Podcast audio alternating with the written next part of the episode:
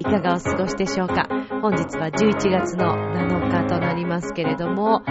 まあ、だいぶ気温も下がってまいりました。まあ、冬らしくなってきたと言いますか、もう秋が本当に短かった感じがしますけれども、そして街はもう早くもクリスマスの雰囲気となって、なんだか賑やかな、華やかな、そんなムードになっていますけども、皆様いかがお過ごしでしょうか。さあ、このミッチェルのラブミッションという番組は、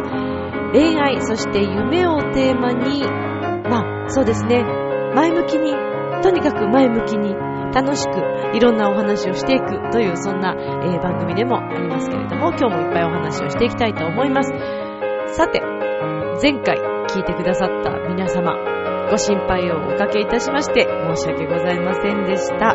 ミッチェルはようやく回復に向かっておりまして、えー、もう気持ちはね、元気いっぱいでございます。なんとなく前回はちょっと、ね、もう声のトーンもどうだっていう感じではありましたけども、ご心配おかけしまして本当にすみませんでした。でも、その、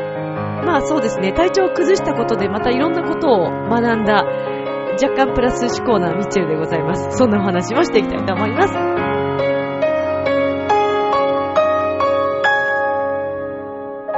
この番組は輝く人生を共に研修、司会の株式会社ボイスコーポレーションの提供でお送りします。では今週も始まります。ミッチェルのラブミッション。いらっしゃいま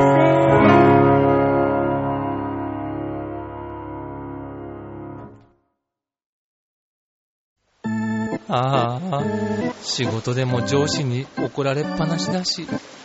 女の子と出会うチャンスもないし、パッとしない人生だな。そこのあなた人生を輝かせるにはまず自分磨きが大切ボイスのプロデュースで変身した男性が先日ゴールインしたわよみんな個性があって当たり前私がセルフチェンジのスイッチを押してあげるさあいらっしゃい後半へ続く改めまして皆さんこんばんは、ミッチェルです。ねえ、ようやく、なんとなく、うん、寒い。もう、むしろ寒い。という、えー、朝、夜は冷え込みますね。あの、女性の方はね、特にこう、冷え性に、これから悩まされる方も多いんじゃないかと思うんですけど、私もどちらかというと手足がすぐこう冷たくなってしまうタイプなので、ちょっとね、朝こう布団からね、出るのが辛い時期になってきましたね。特にこの、えー今収録、しているのが火曜日なんですけど、ね、寒かったよ、今日の朝はさ、というね、えーこれから本当にさらにさらに布団が恋しくなる、もうずっと寝てられるもんだって。できることならずっとこのままぬくぬくしてたいなと思っちゃうんですけどね、冬はね。まあそんな私ですけど、皆さんはいかがですか？さて、えー前回のラブミッションを聞いてくださった皆様、ご心配をおかけしまして本当にすみませんでした。えー私はですね、もう、あの、すっかり、はい、気持ちはもう元気いっぱいでございまして、気持ちはまあ100%なんですけど、まあ体は徐々にということで、まあ無理はするなと、お医者様からも 言われてしまったんですけれども、まあでも本当にあのですね、今回、いろいろまた考えるいいきっかけになったなと思っていて、大抵ほら、こう病気をね、したり寝込んでしまって体調を崩すと、まあ辛いのであんまり何もこう考えられないっていうのももちろんあるんですけど、そんな中ね、こういろんな自分の仕事のことだったりとか、えー、プライベートのことだったりとか、家族のことだったりとか、いろんなことをこう考え直す、またこうきっかけになったような気がしていて、そうなんですよ。なのでとても学ぶこともできたし、そしてそんな時、家族と仲間のありがたさということも感じましたし、そうですね。本当にいいきっかけになりました。あと、その、やっぱりこう、お腹、私全般的に今回その右側のお腹と背中のあたりにかけてこうずっと痛かったんですけど、これによってね、喋るという声を出すということが、いかにお腹を使わなくてはいけないかということがよーくわかりました。よくあの、私自分がね、こう、生徒さんに対しても、お腹使って、体使ってってよく言ってるんですけども、まあ、あの、以前もですね、例えば、あの、手術をされて、なかなか、こう、声が出せなくなってしまったっていう方もいらっしゃっていて、なんとなくそのやっぱお腹をね、使ったり、筋肉がやっぱりどうしても寝たきりになってしまうと、筋肉って衰えちゃうので、それは大変だっていうことは分かっていつつも、実際にね、その立場になってみないと、そこまで、その、どれだけ辛いものなのかとか、どれだけ使うのが大変なのかって、いまいちね、多分分かりきれてなかった部分があったなぁと思っていて、うん、改めて、またその歌うこと、喋ることに関してもすごく勉強になりました。だからね、本当思うんですよ。あの、人生いろんなことが毎日こうね、日々ね、まあ体調を崩すってこと一つしたにしてもそうですけど、その度にね、必ず学びがあるんだなという、そして必要なタイミングだったんだろうなということを感じましたね。はい。なので、まあ結果的には、あの、皆さんにはちょっとご迷惑をおかけしてしまいましたけれども、結果的にはまた次のステップとしては良かったのではないかと。まあ、休めってことだったんでしょうね。そんな時もたまには必要ですよね。なので、まあね、体調壊してしまった時に改めてこう自分のことを考え直す時間ができたりとか、やっぱり毎日世話しなく、ね、あの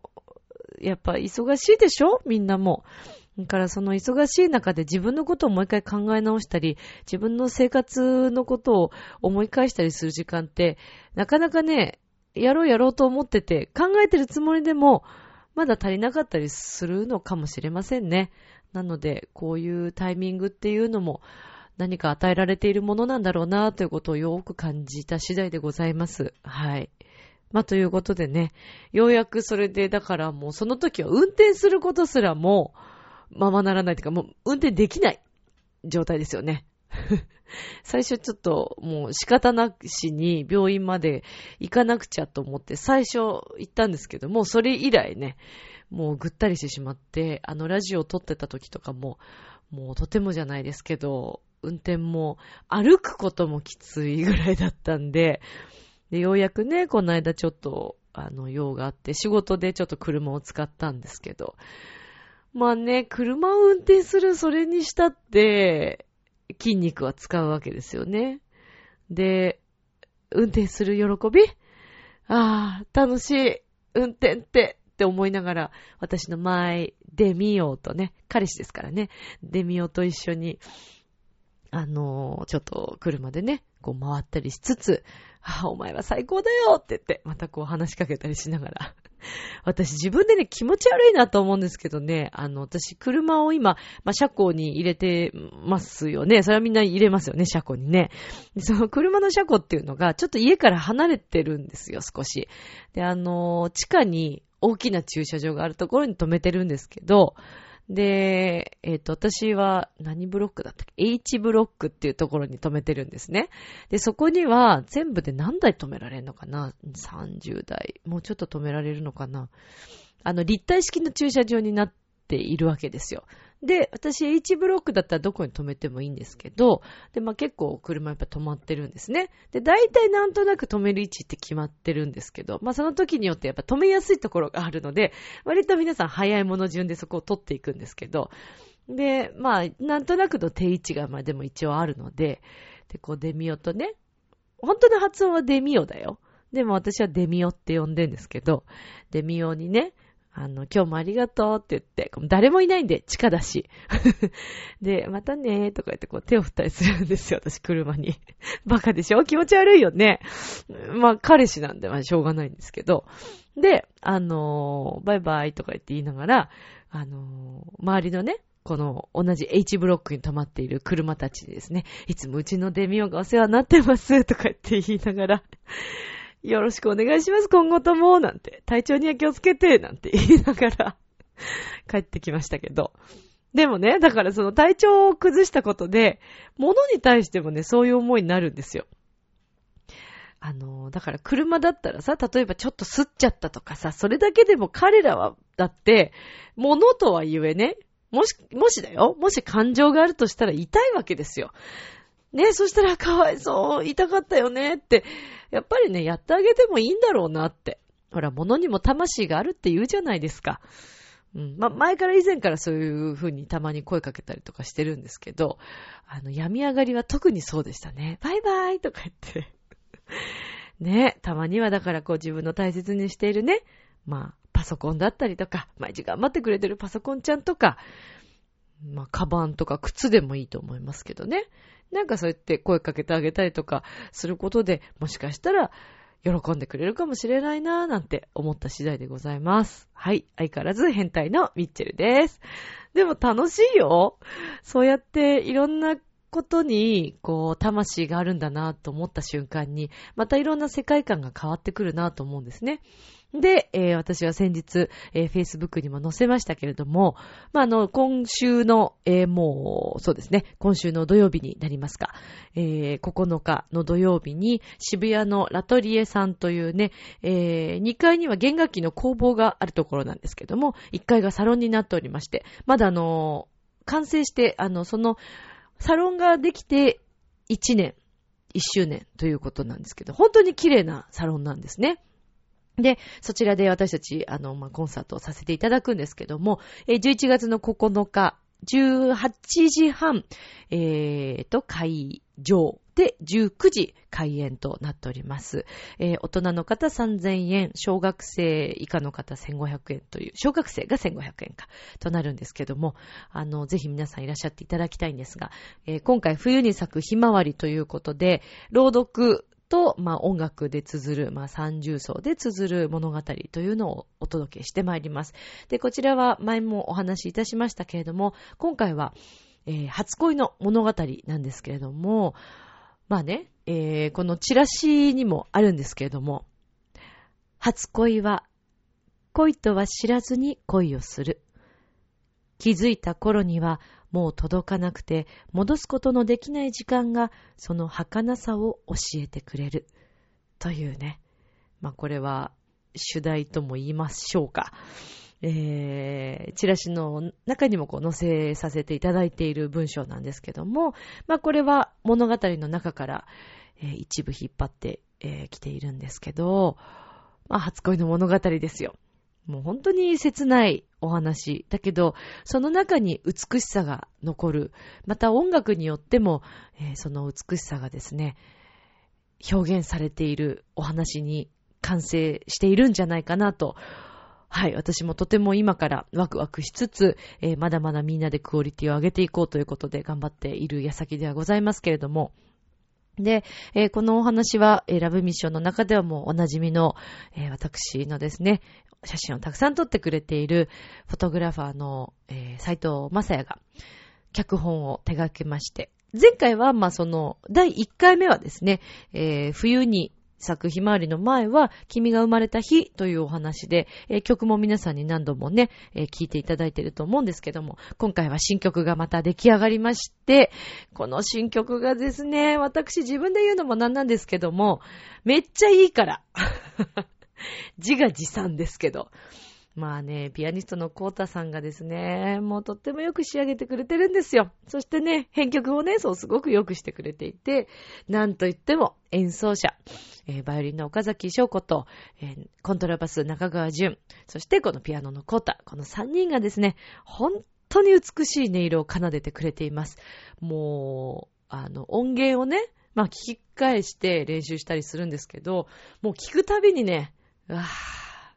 本当にいい仲間に恵まれたと思って。もう嬉しくていっぱいなんですけど。でもね、これをね、本当に一人でも多くの方に聞いていただきたいなと思っております。ぜひ、えー、ミッチェル応援してくださっている方、あのー、渋谷のラトリエ遊びに来てほしいと思います。もう自信を持ってお届けする作品となっております。で、まあ、この冬に咲くひまわりって、まあ、あのー、咲くというよりはですね、夏に咲いたそのひまわりが、冬も、つぼみを持って残るあの、ひまわりが中にもあるということでね。で、このチラシの中にもその写真が載っているんですけれども、本当にね、その形のまま、えー、ひまわりのこの真ん中の部分とかもあるじゃないですか。そのまま残ったりしているわけですよ。で、要はね、太陽の中、さんさんとこう、暖かい日差しのもとに咲くひまわりが冬まで残っていて、雪に埋もれながらも、強く、たくましく、こう、凛と残っている姿というのは、なんかその、この写真を見てもそうなんですけど、感慨深いものがありますよね。で、夏から冬にかけて、まあいろんな流れがありますよね。自分のプライベートの人生の流れとかもそうですけど、その中で、まあ夏に咲いているその姿と、冬に見た時の姿、それによっていろんなことがこう改装されていくというね、そうなんですよ。ちゃんとリンクしてますからね。だからそういうのも合わせて、えー、こうご覧になりながら聞いていただきたいお話だなと思っているんですけど、まあ前回はね、お便りの中でも初恋の話ということでしたけどね。まあ、あの、本当にね、えー、いつも通り、むつきさんがお便りをくれましたけども、初恋難しいということで、忘れちゃったっていう感じでしょうかね。えー、なので、結局誰、一っ子一人初恋について話が来なかったんですけど、どうですかね？必ずでもみんな初恋って経験してると思うんですけど、どうですか？覚えてます？初恋のこと。まあそれがもしかしたら、本当に幼い頃、幼稚園、保育園時代にね、初恋っていうこともあるでしょうし、本当にこれは恋だったなーって思ったのは、中学高学年、あ、えー、ごめんごめん、小学校。中学高学年って何ですかね ?3 年しかないのにね。小学校高学年、もしくは中学時代っていう方もいらっしゃるかもしれないし、もうちょっと大人になってから大学時代に初恋だったっていう方もいらっしゃるかもしれませんし、まあそれぞれね、時期というのはあると思いますけど、必ず初恋というものを経験して、で、その初恋が実って結婚にね、至る方もいらっしゃるでしょうし、初恋をして、失恋をして、次の恋に進んで、えー、うまくね、行ったりとか、また、いつまでもその初恋をどうしても引きずってしまうっていう方も中にはいらっしゃるかもしれません。でもね、恋をするということは本当に素晴らしいことで、恋をするからこそ、相手のこと、人のことについてもっと考えてあげたいとか、優しくしてあげたいとか、この人が何を喜ぶだろうとか考えるっていうのは、なかなかこう友達同士では難しい感情なんじゃないかなと思うんですよね。恋愛だからこそそこまで考えられるのではないかと。もちろん友情愛っていうのもあると思いますよ。ね、お友達のために喜ばせてあげたいと思っていろんなことをするっていうのはもちろんありますけど、一番ね、恋愛って深い気がするんですよね。そうやって感情面で考えても。なので、まあそういったことも含めてですね、まあこの冬に咲くひまわりのストーリー、音楽を聴きながら、ご自身の恋愛と重ねていただいて、えー、懐かしんでもらったり、また、ね、あのー、そのキュンとした思いをまた改めて思い起こしたいという方も、え本当に気軽に遊びにいらっしゃっていただけたら嬉しいなと思っています。で、えっ、ー、とですね、ネットにも上がっているんですけれども、私のフェイス、フェ、フェイスって、フェイス、フェイスブックね、フェイスブックだったり、えー、ブログからも、えー、ご覧いただけますし、もしよろしければ、えー、ミッチェルアットマークチョアヘヨ .com に、あのー、ご予約のお便りをいただいても構いません。ご予約いただいても構いませんので、ぜひぜひ、まだまだ、あのー、まだ大丈夫だと思うので、はい、いらっしゃっていただけたら嬉しいです。とにかく一人でも多くの方に、えー、この物語をお届けしたいです。まあ、あの、ご自身ではなくても、周りの方にもし、朗読に興味があるとか、音楽と朗読って面白そうだなぁなんて思ってくださりそうな方がいらっしゃったら、ご紹介いただけたらとっても嬉しいです。どうかよろしくお願いいたします。はい。えー、私たちも、あの、最善を尽くしてですね、楽しいコンサートになりますように演奏していきたいと思っています。で、えっ、ー、と、前半は子供物語と音楽をお届けするんですけども、後半ではピアニストのコータさんのですね、曲をもう、もう存分皆さんに楽しんでいただこうということで、とっても綺麗な曲たくさんあります。で、あの、彼の作品もですね、えー、緻密に繊細に作っている曲が多いんですよ。で、音はもちろん、メロディーももちろん素敵なんですけれども、またこの3人で奏でる演奏というのも、本当に美しいです。なので、えー、聞きに来ていただけたら嬉しいなと思ってます。よろしくお願いいたします。でね、その冬に咲くひまわりっていう、まあ、このお話の、まあ、練習を、自己練習もするわけじゃないですか。まあ、そっからね、この楽しい話につなげていくんだけど、まあ、この間、あの、とあるお仕事のですね、1本目と2本目の間がとても時間が空きまして、まあ、ちょっと寒かったんで、どっか室内に入っていてもよかったんですけど、やっぱりこう台本をただ眺めて頭の中で考えるのも必要なんですけど、それ以上に声をに出してね、で表現をしたいってちょっとこうずっと思っていて、まあ家でも時々それはやっているんですけども、なんとなくもっとこう広いところだったり、頭の中でもっとそのイメージを想像できる場所に行きたいなと思っていて。で、まあその1本目と2本目の間に、あ、これちょうどいいなと思う公園が近場にありましてね。ええ、まあとある浦安の公園なんですけどね。大きな公園ですよ。はい。で、まあそこで、よしこれは練習できるぞと思って練習しようと思ったんですけど、休日だったということもありね、もう人がいっぱいなんですね。子供たちもみんな遊んでるし。うわ、これちょっと聞かれるのもなんだなと思いながら、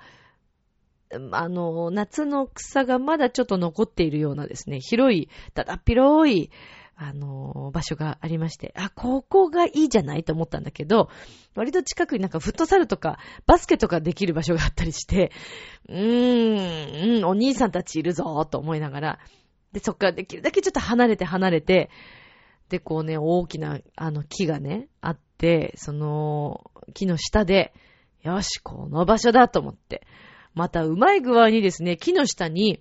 公園で使っていたであろう看板が台風で飛ばされたのか何なのかわかんないんですけど、落ちてたわけです。で、座りたいけど、でも座るわけにいかないけど、あ、カバン置きにちょうどいいと思ってそこにカバンを置き、台本を持って、で、あの、MP3 とかでね、こう聞きながら、声に出してこう練習してたんですね。だんだんだんだん、あの、日が暮れてきましてね、こう、向こうの方では、あの、サッカー、サッカー場みたいなとこもあって、そこのこう電気がついたりとか、夜景が綺麗になってきたわけですよ。でね、ふーっと目をこう下にしましたら、木の下にですね、一輪だけ小さな黄色いお花が咲いてたんです。で、わ、かわいいと思って、もうその瞬間に私の中で、よし、これをひまわりだと思えばいいんだと。どう考えてもひまわりの大きさには程遠い小さい花ですよ。でも黄色を見た瞬間に、よし、これもひまりとも決めてしまえと。ね無理やり感満載でしょ？妄想力満載でしょ？で、一面は、ただの雑草ですよ。雑草なんですけど、で、この寒さとですね、木ももうだいぶもう枯れてますから、秋にね、もうなってますからね、あのー、葉っぱはもうないですから、なんかそこをこう冬の景色のイメージにしてしまえと思って。あ、そうか、ここは冬に咲くひまわりがたくさん咲いているひまわり畑なんだって思ってみようと思って。で、こう考えながらやってたらどんどん楽しくなってきましてね。さらにこう主人公の男の子が主人公なんですけど、もう彼の気持ちになったらもう切なくなってきちゃって。で、こう、イヤホンでこう聞きながら、あのー、三十層を聞いていたら、切なくなってきちゃって、ああ、こういう景色でこういう寒さだったのかな。いや、もっと寒いだろうな、その場面は、とか。いろいろ考えてたらもうどんどん妄想力が膨らみましてね。危うく2本目の仕事に遅れるところでしたね。本当にね。ねえ。ということで、妄想力満載なんです。だから、こういうこともね、私はすごく楽しみの一つとして、あの、自分で想像を膨らまして、いいんですよ。誰かに迷惑かけてるわけじゃないですからね。変態だって思った方、ね、また今回このラブミッション聞いて改めて、あ、やっぱりミッチェルは変態なんだと。変態説ってあったけど、本当なんだって思ってくれたかなと思いますけど。いいんですよ。私変態なんでね。えー、全然、あの、変態だなって言ってもらって構わないんですけどね。割とも最近ライブの中でも言ってますからね。私自称変態なんですけどって。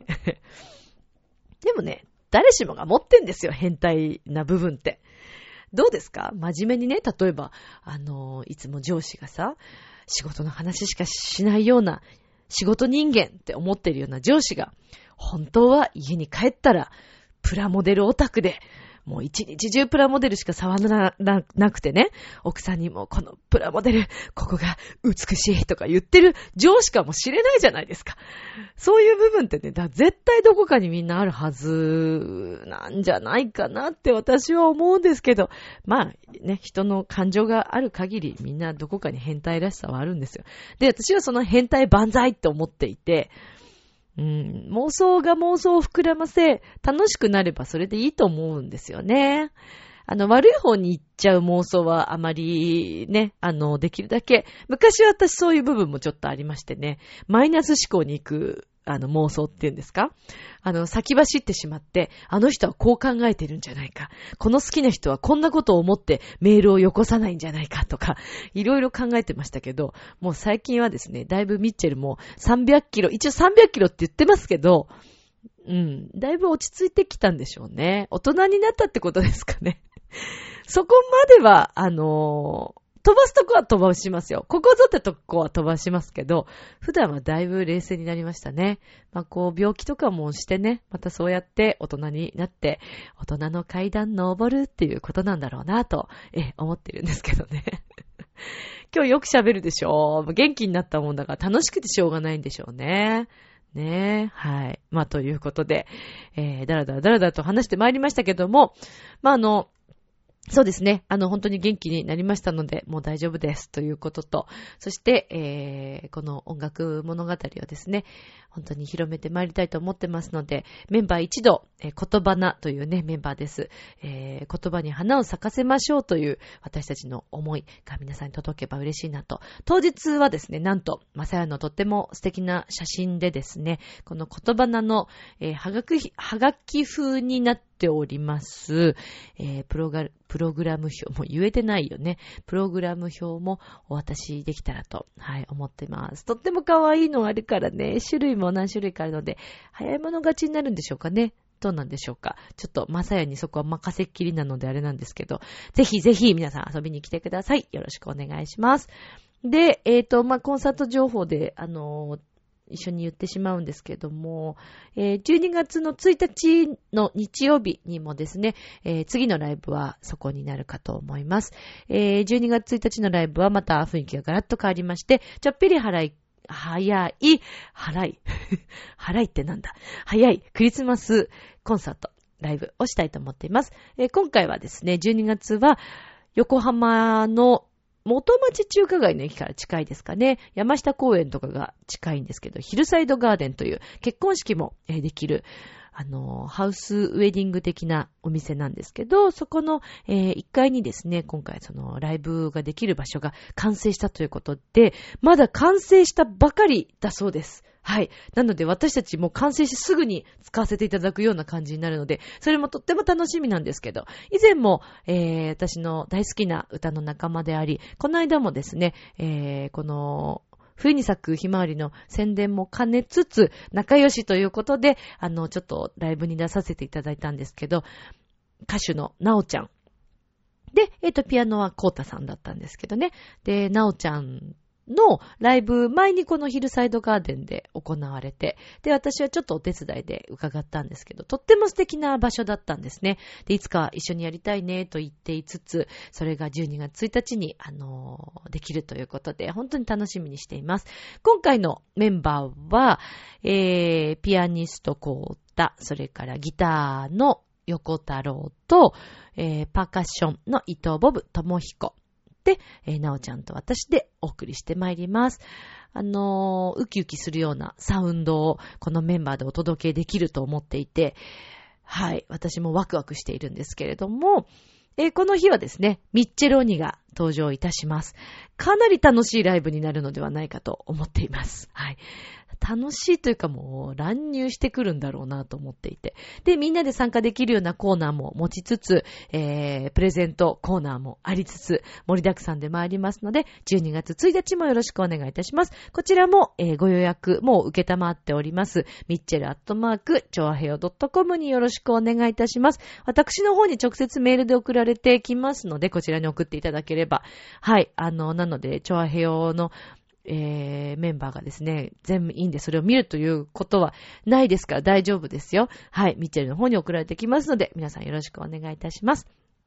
ということで、では続いてのお便りコーナーに行きたいと思います。いつも送ってくださっているむつきさんと、この間、この、えー、11月4日になおちゃんとこうたさんのライブが行われて、そこであの行った時にお会いしたんですよね。ありがとうございます。むつきさんと奥様本当にお時間いただいてありがとうございます。私も会えて嬉しかったです。ということで、お便りコーナーに行きたいと思います。では、どうぞ。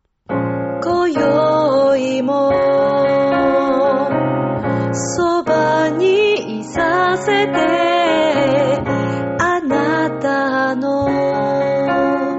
悩みを打ち明けてね。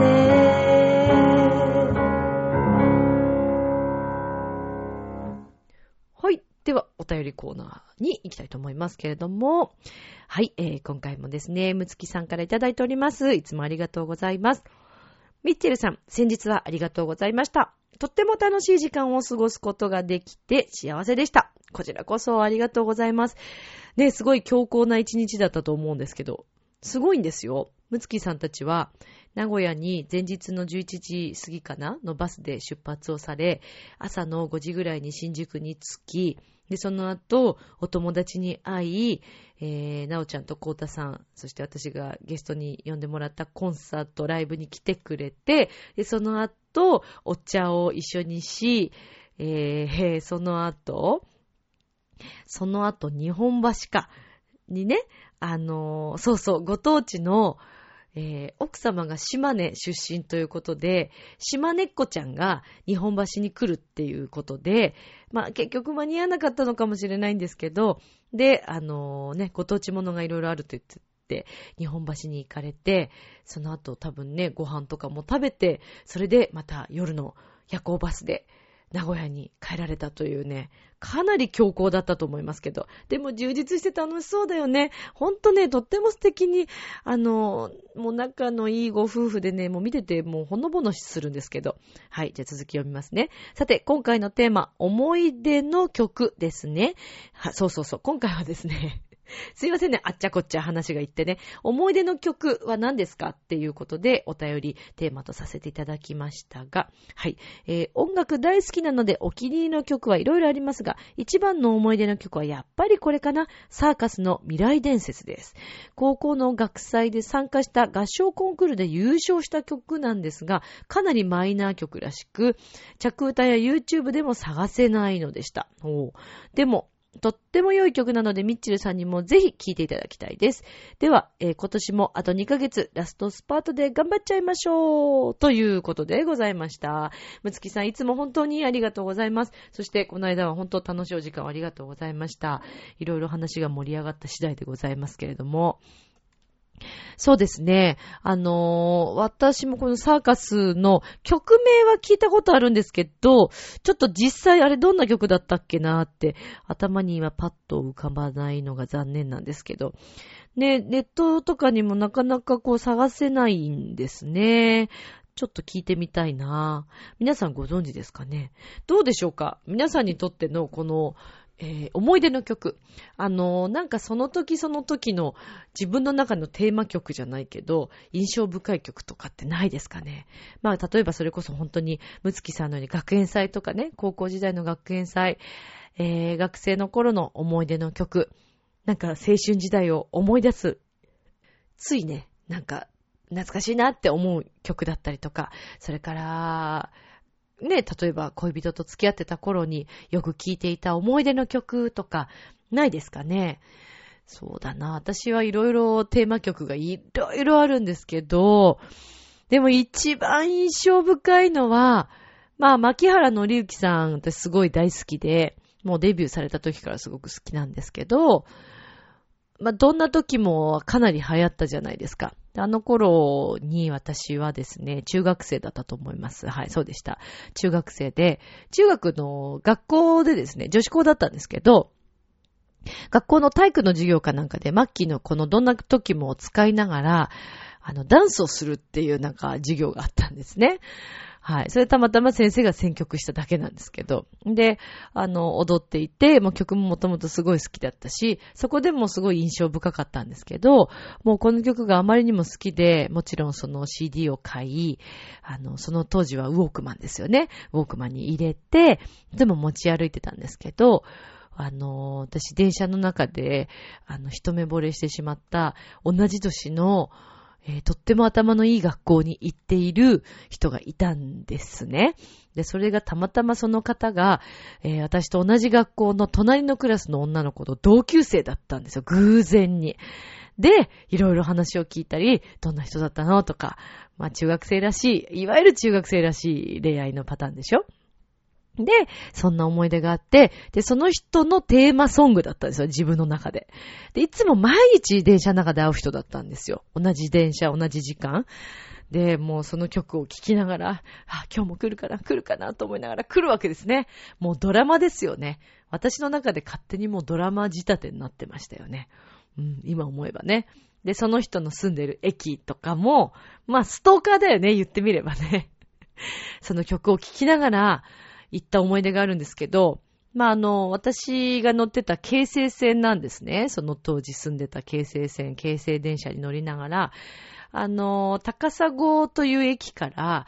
あの、えー、線が何本かに分かれるんですよ。金町とか柴又の方に行く線と、えー、千葉ニュータウンとか白井とかそっちに行く線と、で、えー、京成本線と分かれるんですけど、で、私は本線に住んでいて、その方は、あの、千葉ニュータウンとかそっちの電車なんですよ。そっち方面だったんですよね。で、えー、もう高砂の駅である時、その電車に乗ってみたくなったんですね。彼が見ている景色とはどんな景色なんだろうって思ったわけですよ。何やってんのかねでもなんか、可愛いでしょ？中学生って。あのね、女の子ってそういうことするんです。私の周りにも聞いてもね、結構みんなやってんですよ。その好きな人のお家の前に行ってみるとか、どんなところに住んでいて、どんな、あのー、ね、風景の中に囲まれていて、どんな生活してんのかなとか、いろいろ考えるんですよ。女の子はね。男の子もそうなのかなどうなんだろう。で、その電車に乗ったんです。で、その時もどんな時も聞いていました。したらですね、たまたまふと隣の、あの、車両の角に私座っていて、隣の車両をたまたまパッと見たんです。すごく空いてたんですけど、電車が。そしたらですね、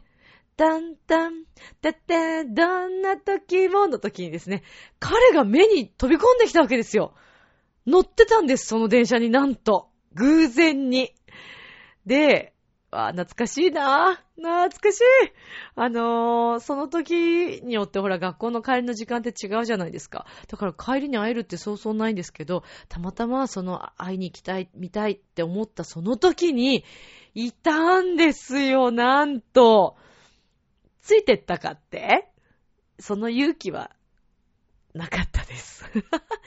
駅でとりあえず降りまして、彼にバレないように降りて、まあバレたって向こうは知らないだろうと思ったんですけど、まああの降りて、どっち方面にあの降りるのかなとか、そのぐらいかな。で、あ、降りてどうしたんだっけな。彼が外に改札出て、そっち方面に歩いてったっていうのを知った後に、とりあえず一回改札を出て、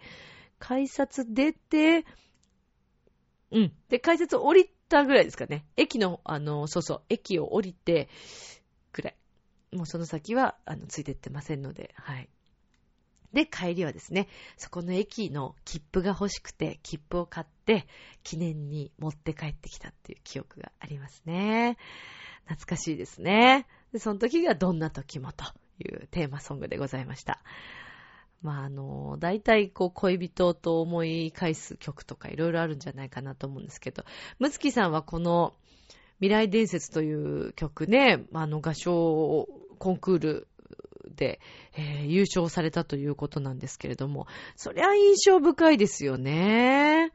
なんかこう、学園祭とかってみんなで一致団結して、もうほんと学生ならではのイベントと、いろんな思いがあってみんなでこう、ね、帰り残ったり練習したり、これがまた楽しいですよね。で、ちょっとした、なんか、例えば、ん、本気でみんなぶつかってるので、いや、これについてはもっとこうしたいとか、それによって喧嘩したりとかすることもあったりして、口喧嘩したりとか、ちょっと口聞かないとか、まあそういうのもね、人間の人をこう作っていく過程の中で絶対必要なんだろうなと思うわけですよね。ねえ、なんかその頃のむつきさんの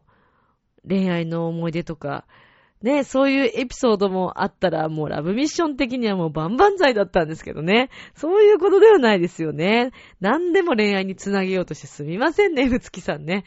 はい。あのー皆さんのお便りをね、すべて恋愛に結びつけるというわけではないですけども、ぜひぜひよろしければね、今後もあの、お便りいただいて、えー皆さんのいろんな思い出のお話だったりとか、今後もあの、いろいろテーマを作っていきますから、えー聞かせていただけたらと思います。あ、じゃあせっかくだから、もう一回行こうか。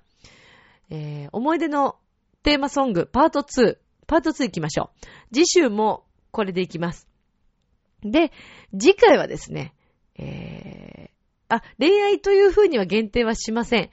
でも、いろんなさらになんか深いエピソードもいただけたら嬉しいですね。そこについてもいろいろ掘り下げてお話をしていけたら嬉しいなと思っています。むつきさんもたくさんね、曲を聴かれると思うので、また違う、あの、思い出の曲いただけたら嬉しいなと思っています。よろしくお願いいたします。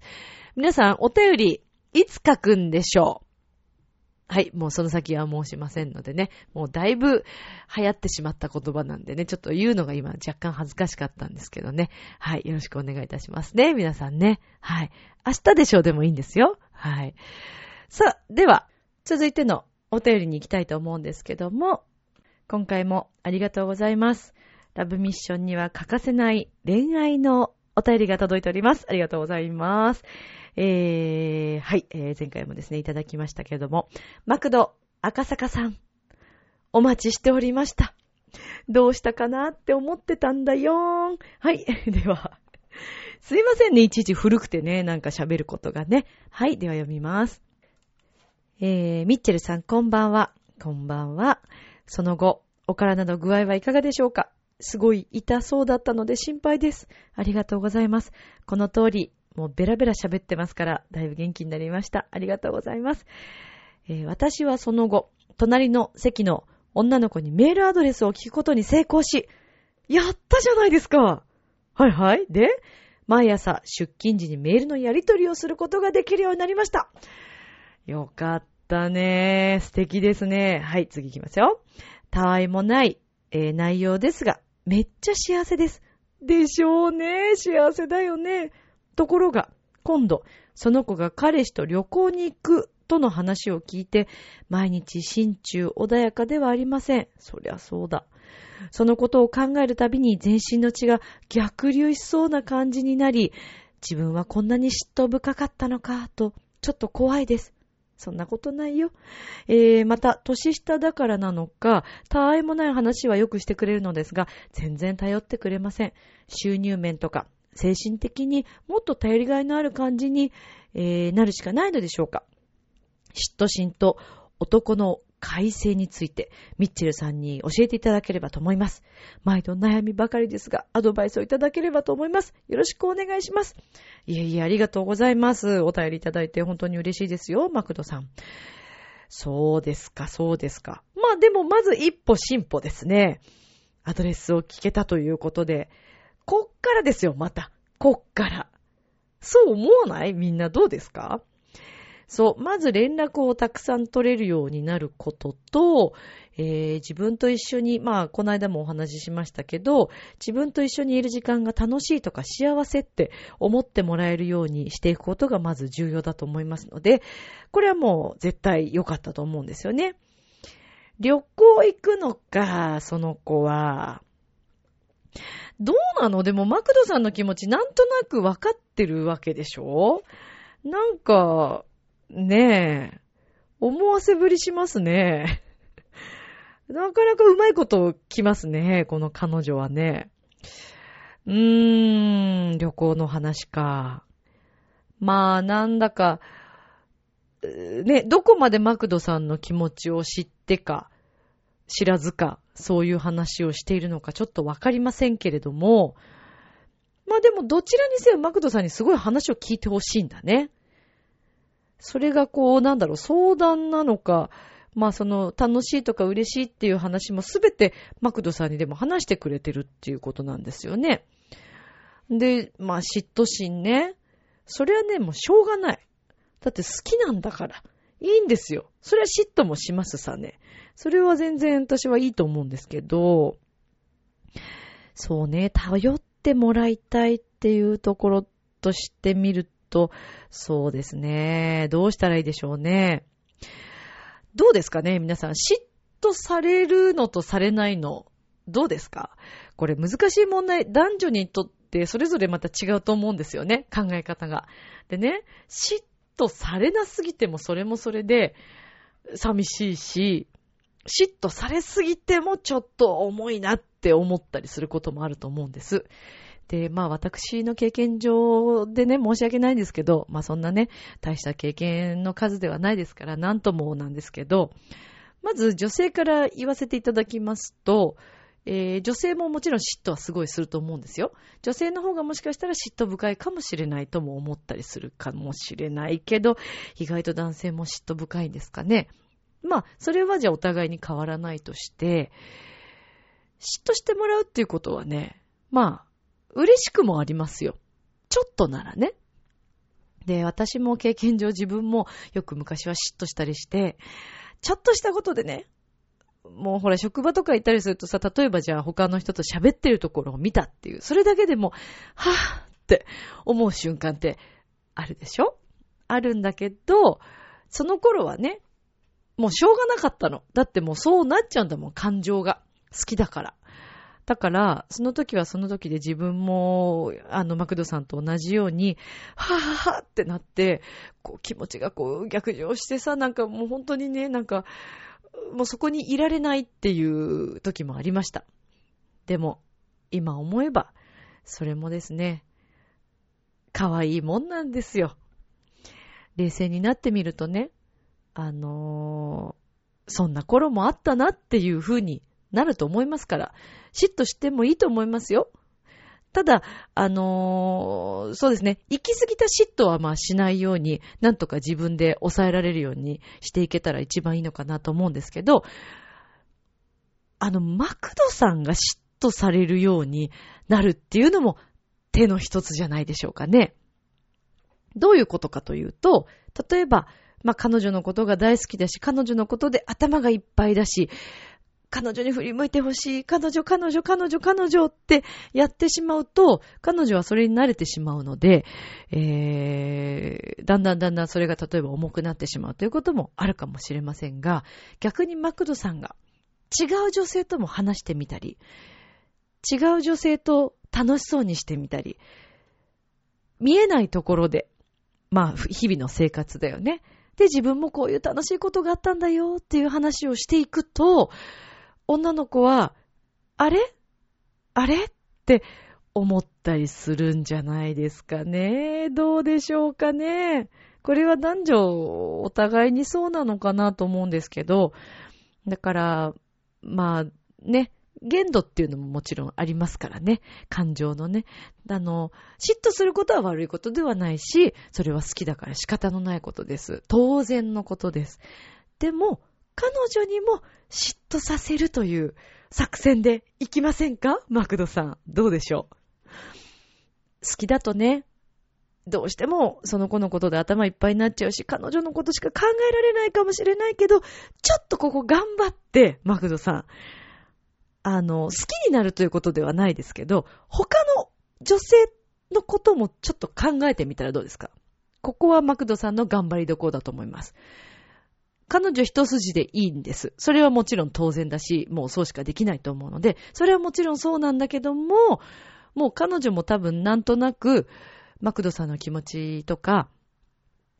うん、気持ちというか、まあ、自分に気があるんだろうっていうのはもう分かってらっしゃるかもしれませんから、女性も結構勘がいいですからね、そういうところは。だからそこはそれでまあ置いといて、彼女彼女ってちょっとならないで、彼女に嫉妬させる方法でいきましょうね。私はこれを進めたいと思います。リスナーの皆さんいかがでしょうか？ミッチェルのやり方は間違っていますでしょうか？まあでも、そうだな。私も昔はできなかったな。そういうの。うーん、もう、好きな人一本っていうね。どちらかというと、今でも私そういうタイプなので、もうその人のことしか考えられないタイプなんですけど、ある時を境にですね、これではいかんということで、というより、やっぱり日々毎日自分ももっともっと楽しんだ方がいいなって思うようになったんですよね。大人の階段登るよう登ったんですよ。少しだけ。それがいいか悪いかは別として。でも、その方が、相手がね、なんか心配になるみたいで、あれ？こいつ、俺のこと好きなんじゃなかったのかい？っていう感じになるような気がしたんですよね。で、ほら、自分も楽しいし、ね、そのことだけ心配していると、あっという間に毎日時間がそれだけで終わっちゃうから、心配したり悩んだりする時間もそれもそれで楽しいんだけども、もっと楽しいことも増やして、で、こないださ、こういう友達、女の子ね、友達、マクドさんの友達とこんな話しててさ、すごい楽しくてさ、とか、こないだね、こういうこと、あの、こういう子たちと、とかの方がいいのかな。二人でって言うとなんかね、デートしてるみたいに思われちゃうから、ちょっと、うーん。あ、でも友達って言えばいいのか。だから、マクドさんも女の子の友達いるんだよっていうところを見せつけてやったらどうですか？ね。そしたら、彼女もだんだんだんだん、あれ？私、もしかして、出た出た。また私の妄想、妄想ストーリー始まります。妄想劇場が始まってますけどね。私もしかして、マクドさんのこと、好きかもって思ってほしいね。その方向で行きましょう。ということで、どうでしょうか？あの、相談に乗れたんでしょうかね？これでね。マクドさんの、さらなる、さらなるプラスな、えー彼女とのストーリーを待ってます。まあいいじゃないですか、でも。一個ずつ一個ずつね、あのー彼女との、えー連絡できる、まあそういうメールも入手できたということだし、これからも彼女と楽しい話がいっぱいできるように進めていったらいいんじゃないかなと思ってます。応援してます。相変わらず応援してます。またお便りお待ちしてますからね。よろしくお願いします。さあ、ということで、えー、では、続きましての、またプレイボーイの、プレイボーイなのかな、彼は。結構彼自身は、あの、女性にモテると言ってますけど、実際のところどうなのかなって最近思うようになりました。ミッチェローニさんのコーナーに行きたいと思います。では、NKS のお二人、お願いします。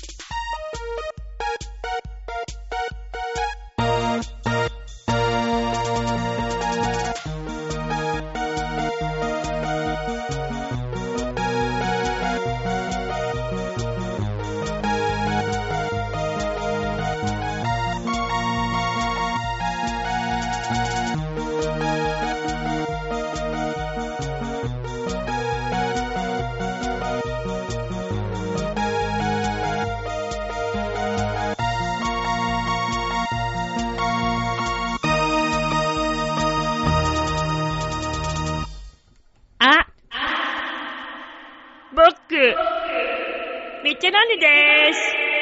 ガチョーン。ミッチェローニさん？いや、はははではなくて、新しいリバーブを見つけたからって、うん。楽しまないでください。滝川栗林です。久しぶり、久しぶりに出てきたからってさ、まあまれども。た滝川栗林っていう名前を強調したいんだと思うけど、そういうことではない柳ですありがとうね、今日もね。あいや、柳がさ、なんかさ、はい。新しいストリバーブ見つけたっていうもんだからさ、ね。まあ、だったらせっかくだからさ、ちょっと試験的に使ってみるなんつってね、なんつって、ななななんつってね、えはい。使わせてもらったっていうのが、まあ、あのーこの度日のね、えー、まあ、流れとなっておりますけれども、ミッチェロニです。皆さんこんばんは。もうその声を聞けば誰でも嫌でもミッチェロニさんというのはよくわかるんですけれども。あ、そう？そんなに何？もうそんなにミッチェロ、そんなにミッチェロニってもう、なんか有名人の域で達してるわけ？そういうこ名人有名人かどうかわからないですけれどもと、うん。まあ、なかなかなポジションにはもういるんじゃないかと思うんですけども、ね。えーそう、まだまだだと思うんだよね。そうですか？まあ、なぜならさ、はい。まあ、特にあの、ミチェローニのキャラクターグッズが出てるわけではないしね。はい。あーまあ、フナッシーには負けてますよね、完全にね。あの、ミッチェロニさんは自分のキャラクターグッズを作ろうとしていらっしゃるんですか？それ当然ですよね。最終的には僕のキャラクターグッズなんかがはい売り出された日には、あの、とても僕としてもね、あの、はいイタリアから来てる会があると言いますかね。まああの、そうでしょうけどイタリア国で、まあ、来てる会があると言いますかね。ええあミチェローニね、なかなかね、華やかな、あの、存在だと思うんですね。自分であの、自分で言うのもなんなんですけどね、僕はね、あの、フラッシーには負けてないというふうに思っていらっしゃるんですね。えー僕はどちらか負というとですね、はいえーまあ、あの、そのゆるキャラですとか、ご当地ものとか、そんなのには負けないというね、そういう力を持っていると、はい自分では思ってるんですよね、ガチョーン。まあ、あの、完全に人の ね、いろんなそういうガ何？チョンとか、うん。あの、うん。大丈夫だとか、人様の芸を、まあ、盗んでいるだけのえパクリ親父だと私は思ってるんすけど、そういうことね。言うの？パクリじゃないでしょ。僕だってね、一生懸命、一生懸命やっていますよ。そうなんですか？僕なりにね、ええ。ー一生懸命頑張っているということが皆さんわかりますよね。えー栃木なんかでね、会ってくださった皆さん、ミッチェローが一生懸命ね、住んどるま、えー誰も寝てはならぬ、プッチに作曲ね、これを歌った瞬間、僕がビンチェロ、ビンチェロ言いながら、花のプレゼントをしたって、あ、花ってあの、いい匂いのする花じゃないですよえ。僕のあの、つけっぱなの方ね。それ、つけっぱななんですかえええういつけっぱなと今え、おっしゃいましたあ言いましたよ。そのあの、えミッチェロニさんのええイタリア人っぽい高い花というのうんはつけっぱなだったんですか？まあ、どうでしょうね。その辺はまあ、あの、曖昧にしとこうと思ってるんですけれどもねも。子供たちの夢を奪ってはいけないというふうにも思っていますからね。まあ、自分でこうやって言っちゃってもなんなんですけど。ですよねまあ、あの、どっちかっていうと、つけっぱなかつけっぱなじゃないかじゃ、まあ、そんなことはどうでもいいんですよね。よミッチェローニという存在がですね、はいあの、ふなっしーのようにね、ねこのいろんな世の中の人たちにね、ええまあ、だって考えてみてください。何ですかいきなり？はい。え？何ですか？いや、だから、あの、今、ふなっしーとか、はい。くまモンとかね、はい。ミスターくまモンとかいるじゃないですか。ですでそういうものたちのですね、えキャラクターグッズ、えーサービスエリアに行くと、キーホルダーだの、ハンカチーフだの、いろんなもので売っていますね。そうですね。えーサービスエリアに、ミッチェローニのはいハンカチーフとか、はいええー、キーホルダーとかね、缶ジュースとかね、はい。缶ジュース。えミッチェロニまんじゅうとかね。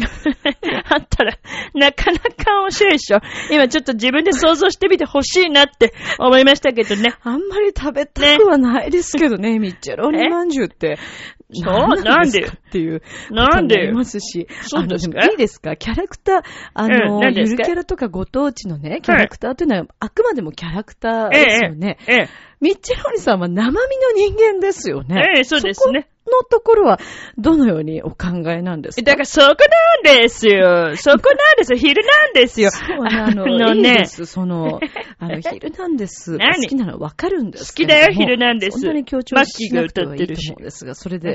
何 ですか？いや、だから、はい。ね、あの、キャラクターグッズというのはあくまでもなんかその、ね、着ぐるみのような、着ぐるみ？そういうこと言ったら怒られますけど、そねあのそんなことないですよね。ふなっしーも多分世界にたった一人っていうそうでしょうね。そうだと思います。ンケイっていうの、ンンケイっていうのと同じ多分素材だと思うんですけど、あの、いいですか？何ですか？何ですか？ウィッキーに聞こえるんですけれども、はい。はい。ミッキーさんは生身の人間だよね。そうですねどう見たって生身の方ですよね、まああの方はそうね。ですね異国の地のウィキさんっていう方はね。ウィキさんは素晴らしい方ですよあと俺これだって名前言っちゃったらさ、はっきりさ、僕あの、出禁になっちゃうと困るんでね、そこまではちょっと言えないですけど。だったら最初からそえの名前を出さなきゃよかったのではないかと私は思うんですけれども。そうですか？それはいいとして、はい。まあそれとこれとは話は別ですからね。そうですか？な、まあ、なんです？か一つ言わせてもらうと、はい滝川さんの喋り方がだんだん普通のミッチェルに聞こえるっていうね。そんなことはない。そんなことはないなくもないよね。滝川栗林です。あそう？私は滝川栗林です。あそうですか？おもてなし、おもてなしです。なんかわざとらしいけどね。まあまあこともうさ、流行りすぎちゃってさ、おもてなしとかさ、倍返しとかさ、もう、えねえ、今でしょそうもそうだけども、ええどれが流行語大賞を取るんだっていうね、話もありますけえど。一郎さん、日本の情報をよくご存知でいらっしゃるいや、知ってますよ、それはね。これだけいっぱいにあの、ジャポーネに来てたらそれぐらいわかるんですけれどもね。ねまあまあ、それはさておきとして、そうですね。さっきの話、ねあの、キャラクターグッズのそうそう。話ですけれども。うん、ミチェロリグッズ。まあ、どうですかね、リスナーの皆さん、あの、ミッチェロニさんグッズ、んサービスエリアに置いてあったら、嬉しいという方いらっしゃるんですかねいや、いなきゃ困るでしょ。いないと僕はもうやっていけないですよね、この世界でねます。けどもね。え まあ僕の、そうですね、見解えとしましては、はい、見解としましはいては、。え、え、そうですね。まあ来年あたりにですねす、かサービスエリアに僕のいろんなグッズが置いてあったらもうそれは最高ですね。そして多分ミッチェルよりも、はいまず先に、えええーミッチェローリーがあスマップスマップに出たいなというふうに思ってます、ですか？スえ僕がですね、あのー今イメージしていることとしてはね、イメージしてるんですか？えー僕がですね、えーはいビストロスマップにですね、い。ミッチェローニーとしてね、まあ、あの、招待されまして、すごいこと考えてますね。えー、カトルシンゴくんが、えーミッチェローニーの真似をしてくれると。そういうことで、いいんじゃないかな、いいんじゃないの？っていうふうにね、ちょっと思っているっていうことなんですけどもね、これがもし叶ったら、えー、ラブミッションを聞いてくださってるリスナーの皆さん、喜んでくれるかな？ん？どうかな？あの、いいと思って言ってほしいんでしょうけど。じゃあ、あの、本日もこの辺りで、ちょっと、ね、終わらせていただこうと思います。なんでこんなタイミングでエンディング入れてくるかね。そして今日も結局のところ、愛情表現してないっつそうね、ね話。ねまあでもとりあえず来年、ミッチェロリのグッズね、サービスエリア展開ね。それは。じゃ、あ、でしょうね。じゃあ、なんだか釣られてきちゃったよ。なんであんなイケメンまでいるんだ？あなた自分を分かってる？第一印象って何で決まるか知ってる？コミュニケーションの始まりは何だと思う？お？誰でも変われるチャンスはあるのよ。あるのよ。それから数ヶ月後。自分らしさを自分で見つける。なんて素晴らしいんだ。恋も仕事も今最高にノリノリだぜ。スイッチをします。ボイスコーポレーション。ねえ、楽しんでる？諦めたりしてない？チョアヘオ .com を聞いているそこのあなた、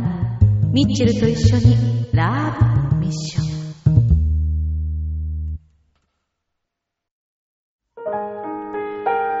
はい、エンディングです。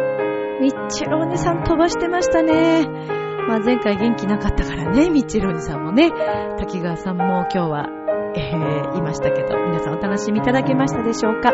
さて、ミッチェルのラブミッションでは皆様からのお便りをお待ちしております。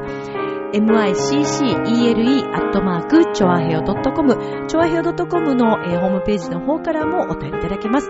さあ、そして、えー11月9日、冬に咲くひまわり、もういよいよです。皆さんぜひいらっしゃってください。そして12月1日日曜日、ヒルサイドガーデンでの、えーちょっぴり早いクリスマスコンサート、こちらもよろしくお願いいたします。ミッチェルアットマーク、チョアヘオ .com でご予約いただけますので、ぜひぜひぜひよろしくお願いいたします。では、今宵も良い夢を、明日も楽しい一日を、みんな恋してね愛してるよバイバーイおやすみ